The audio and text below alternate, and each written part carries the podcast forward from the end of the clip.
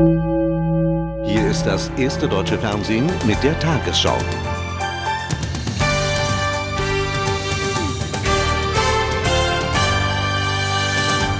Guten Abend, meine Damen und Herren. Im UN-Sicherheitsrat zeichnet sich eine Machtprobe ab.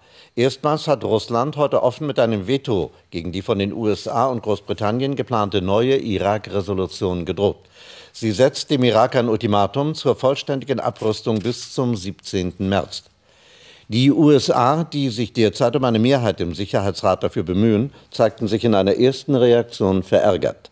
Bisher hatte Russland auch eine Enthaltung nicht ausgeschlossen. Überraschung auch in den russischen Fernsehnachrichten.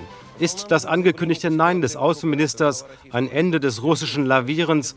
Präsident Putin, der sich vor der Ankündigung mit seinen wichtigsten Ministern traf, äußerte sich selbst nicht zum russischen Abstimmungsverhalten. Und so brodelte in Moskau die Gerüchteküche. Soll mit der Drohung des Außenministers nur der Druck auf Washington erhöht werden, ohne das Verhältnis letztlich zu beschädigen? Zu wichtig, so glauben Experten, ist die neue Partnerschaft mit Washington für Moskau. Noch werde taktiert, noch sei alles möglich. Es ist bis jetzt nicht klar, ob es ein Veto Russlands geben wird oder eine andere Form des Protests. Die Beziehungen zu den USA haben für Russlands Außenpolitik höchste Priorität.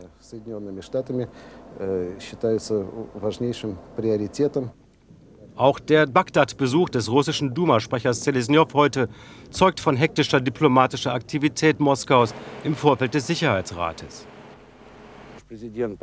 Präsident Putin habe dem Irak ausgerichtet, so Selesnjow, Russland sei zufrieden damit, wie der Irak mit der UNO zusammenarbeite. Und dann warnte Selesnjow, der Krieg werde schrecklich, der Irak werde sich bis zum letzten verteidigen, Amerika werde sich die Zähne ausbeißen. Präsident Putin, so heißt es heute Abend, hat sich noch nicht entschieden, ob er persönlich an der Sitzung des Sicherheitsrates teilnehmen wird. Auch das werten einige Beobachter hier in Moskau als weiteres Indiz dafür, dass hinter den Kulissen weiter gepokert wird. Der Sicherheitsrat will am Abend darüber beraten, wann der Resolutionsentwurf zur Abstimmung vorgelegt werden soll. Großbritannien soll zu einer Änderung bereit sein, um doch noch eine Zustimmung zu erreichen. Wie es heißt, arbeiten die noch unentschiedenen Sicherheitsratsmitglieder an einem Vorschlag, den Waffeninspektoren noch Zeit bis Mitte oder Ende April zu geben. Inzwischen wächst die Opposition gegen einen Krieg auch in den USA. Prominente Schauspieler geben eine Million Protestunterschriften ab in der US-Vertretung bei den Vereinten Nationen. Von in London veröffentlichten neuen Geheimdienstinformationen über unbemannte irakische Flugkörper lässt sich auch im Sicherheitsrat niemand beirren. Zu oft haben sie sich im Nachhinein als falsch herausgestellt. Die Verhandlungen gehen weiter auch am Abend. Wir werden sehen, was dabei herauskommt. Es ist natürlich unsere Pflicht, alles zu versuchen, dass es immer noch eine Chance für die Diplomatie gibt, damit wir unser gemeinsames Ziel erreichen, die Abrüstung des Irak mit friedlichen Mitteln. Der amerikanische Außenminister hat es nicht geschafft, die Zustimmung der afrikanischen Staaten für seinen Resolutionsentwurf zu bekommen. Die USA müssten so ohne Sicherheitsratsbeschluss in den Krieg ziehen. Wenn die USA dies machen, warnt UN-Generalsekretär Annan in Den Haag, befinden sie sich nicht im Einklang mit der UN-Charta. Und deshalb werden die Verhandlungen um einen Kompromiss um 22 Uhr deutscher Zeit fortgesetzt. Der Sicherheitsrat hat sich von der Rhetorik des amerikanischen Präsidenten nicht beeindrucken lassen. Er findet keine Mehrheit hier. Die Diplomatie ist noch nicht am Ende. Hinter verschlossenen Türen wird weiter verhandelt. Die Briten bemühen sich um einen neuen Resolutionsentwurf, einen Kompromissvorschlag, der doch noch Zustimmung finden könnte und der dem Irak eine realistische Chance gibt, seine Abrüstungsauflagen zu erfüllen. Vor einer möglichen Irak-Abstimmung im Sicherheitsrat machen sich die Kriegsgegner weiter für ein Gipfeltreffen stark. Nach französischen Vorstellungen sollen die Staats- und Regierungschefs persönlich über eine neue UN-Resolution entscheiden. Bundeskanzler Schröder wäre dazu bereit, macht seine Teilnahme aber von der weiteren Entwicklung und der Haltung der anderen Regierungen abhängig. Russland, Spanien und Großbritannien haben sich noch nicht festgelegt. Als offene Frage bezeichnete der Kanzler eine mögliche Reise zu den Vereinten Nationen nach New York. Vor einem Treffen mit den SPD-Landesvorsitzenden erneuerte er seine Unterstützung für die französische Gipfelidee. Ob das so kommen wird, kann ich Ihnen gegenwärtig nicht sagen, weil offen ist, ob, wann und äh, äh, abgestimmt wird. Und davon hängt natürlich eine Reise ab. Sie hängt auch davon ab, ob es äh, genügend Kollegen gibt, äh, die bereit sind, daran teilzunehmen. Nur wenn über eine weitere Irak-Resolution abgestimmt wird, kann es zu einem Gipfeltreffen kommen. Die Opposition lehnt die Kanzlerreise nicht grundsätzlich ab, verbindet damit aber auch keine großen Hoffnungen. Aus meiner Sicht ist auch der Vorschlag eines Treffens der Staats- und Regierungschefs nur dann sinnvoll, wenn er mit allen abgesprochen ist und nicht wieder ein Alleingang, sozusagen ein Bündnis im Bündnis. Der Außenminister wollte sich nach dem Treffen mit seinem ukrainischen Kollegen zu den Chancen eines Sicherheitsratsgipfels nicht direkt äußern. Man muss sich immer um einen Kompromiss bemühen und alles tun, um äh, zu versuchen, äh, dass wir auf der Grundlage der Arbeit der Inspektoren und äh, des Fortschritts bei der Umsetzung der 1441 eine gemeinsame Position hinbekommen. Im Kanzleramt geht man nach ARD-Informationen fest davon aus, dass das russische Nein einem Veto entspricht. Vor diesem Hintergrund einer dann scheiternden Irak-Resolution scheint eine Kanzlerreise nach New York wenig wahrscheinlich. Ohnehin wäre das Zeitfenster dafür denkbar knapp, denn an einem Termin will der Kanzler in jedem Fall festhalten, die Regierungserklärung an diesem Freitag. Die evangelische und die katholische Kirche in Deutschland haben erneut vor einem Krieg gegen den Irak gewarnt. Die Vereinten Nationen müssten alle Möglichkeiten für eine friedliche Entwaffnung bekommen, heißt es in einer Erklärung der Bischofskonferenz der lutherischen Kirchen VILKD. Der Vorsitzende der katholischen Bischofskonferenz Lehmann räumte ein, dass Krieg bei einer Bedrohung der Menschheit als letztes Mittel gerechtfertigt sei. Er habe jedoch den Eindruck, dass man noch nicht alle friedlichen Mittel ausgeschöpft habe.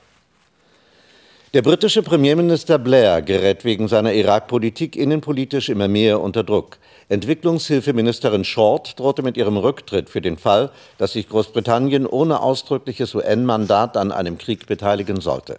Sie werde einen Bruch des Völkerrechts nicht mittragen, sagte sie.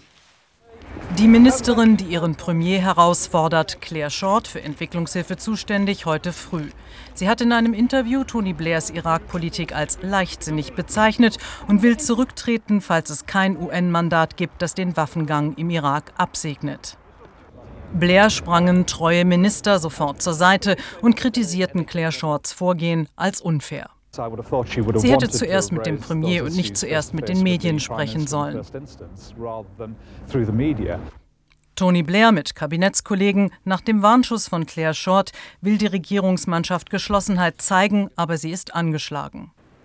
Hinter der Nummer 10 Downing Street, seinem Amtssitz, befindet sich heute ein geschwächter Tony Blair. Sicherstes Zeichen dafür, er konnte seine Entwicklungshilfeministerin nicht sofort feuern. Denn das hätte sie zur Märtyrerin aufsteigen lassen und die Rebellen in seiner Partei gestärkt. Im Unterhaus haben die Blair-Kritiker durch den angedrohten Rücktritt der Ministerin Oberwasser bekommen. Zur ARD sagte der dienstälteste Labour-Abgeordnete Tam Dalyell, sollte Blair im Irak einen Alleingang mit den Amerikanern riskieren, würden sich sein Kabinett und seine Partei spalten. Ich hoffe, dass wir Blair dann loswerden. Britische Soldaten in Kuwait, rund 42.000, warten in der Golfregion. Sie in den Krieg zu schicken ohne UN-Mandat wäre für Blair äußerst riskant. Laut jüngsten Umfragen sind nur 15 Prozent der Briten dafür.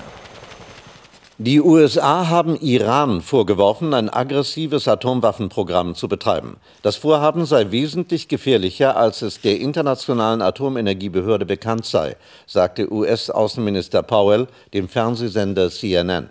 Zugleich sprach er auch unter Hinweis auf den Irak von einem Beleg dafür, wie ein Land die Entwicklung von nuklearen Waffen verbergen könne. Teheran hat bisher stets versichert, mit der Atomforschung friedliche Ziele zu verfolgen. Das palästinensische Parlament hat mit großer Mehrheit der Schaffung eines Ministerpräsidentenamtes zugestimmt. Damit entsprachen die Delegierten einer Forderung der von den USA, Russland, der Europäischen Union und den Vereinten Nationen erarbeiteten Friedensinitiative. Als Kandidaten für das Amt hatte Palästinenser Präsident Arafat seinen Stellvertreter Abbas vorgeschlagen. Beobachter erwarten, dass das Parlament Abbas in einer späteren Abstimmung als Regierungschef einsetzen wird. Vier Tage vor seiner Regierungserklärung hat Bundeskanzler Schröder am Abend bei einem Treffen mit SPD-Spitzenpolitikern erste Einzelheiten seines Reformpaketes genannt. Danach solle die Bauwirtschaft mit zinsverbilligten Krediten im Umfang von 7,5 Milliarden Euro angekurbelt werden, berichteten Teilnehmer. Die Kommunen sollten zwei Milliarden Euro für Investitionen vom Bund erhalten. Außerdem habe Schröder angedeutet, dass die EU-Stabilitätskriterien im Fall eines Irakkrieges im europäischen Einvernehmen geöffnet werden könnten. Wenige Tage vor der Kanzlerrede zum Thema Reformen in Deutschland gibt es eine neue Hiobsbotschaft von den Sozialkassen.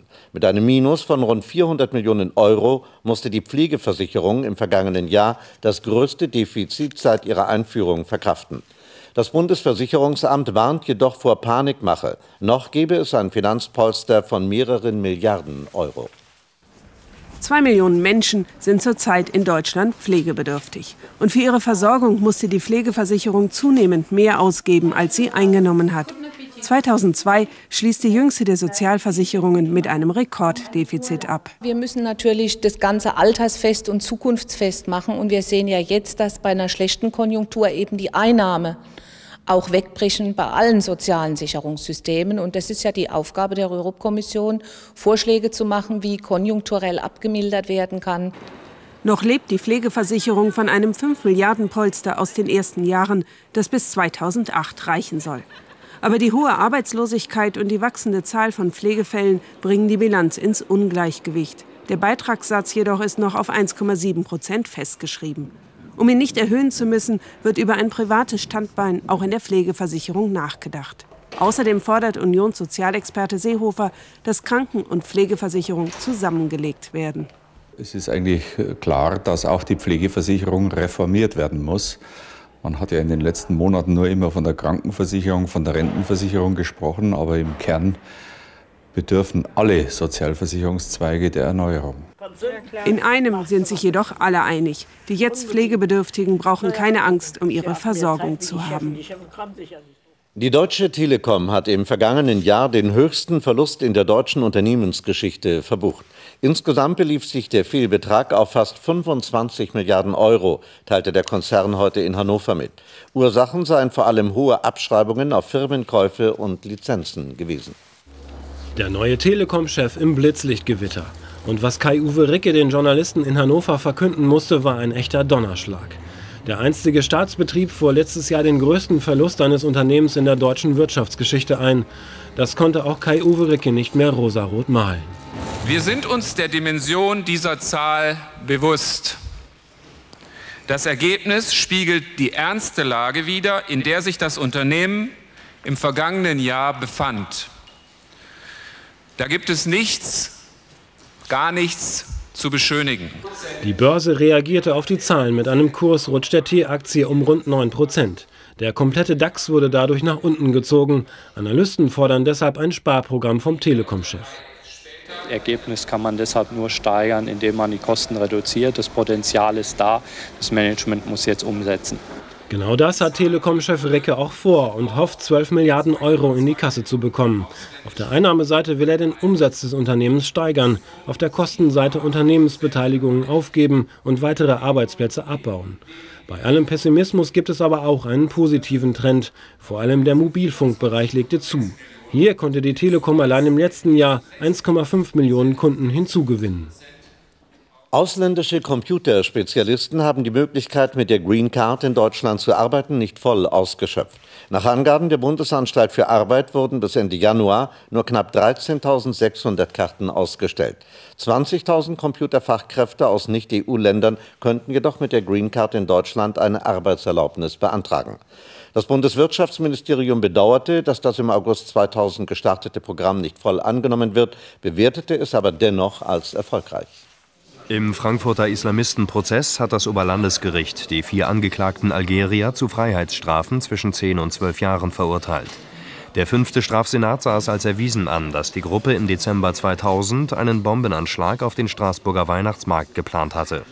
Geldgeber und Hintermänner seien islamisch-fundamentalistische Glaubensbrüder aus London gewesen. Eine Verbindung zum Terrornetzwerk der Al-Qaida und Osama bin Laden konnte das Gericht nicht feststellen. Und nun die Wettervorhersage für morgen Dienstag, den 11. März. Südlich der Alpen sorgt ein Hoch für blauen Himmel und Sonnenschein. In der Nordhälfte Europas bestimmen dagegen Atlantiktiefs und dunkle Regenwolken das Wetter. Diese Wolken liegen heute Nacht auch über dem Norden Deutschlands. Es bleibt aber meist trocken. In der Mitte und dem Süden funkeln zum Teil noch die Sterne am Himmel, der morgen früh von Nebel getrübt wird. Am Vormittag breitet sich dann von der Nordsee Regen aus. Südlich des Mainz erwarten wir eine trockene Mischung aus Sonne und Wolken. Es bläst ein frischer Südwestwind, besonders an der See und in den Hochlagen auch mit schweren Sturmböen.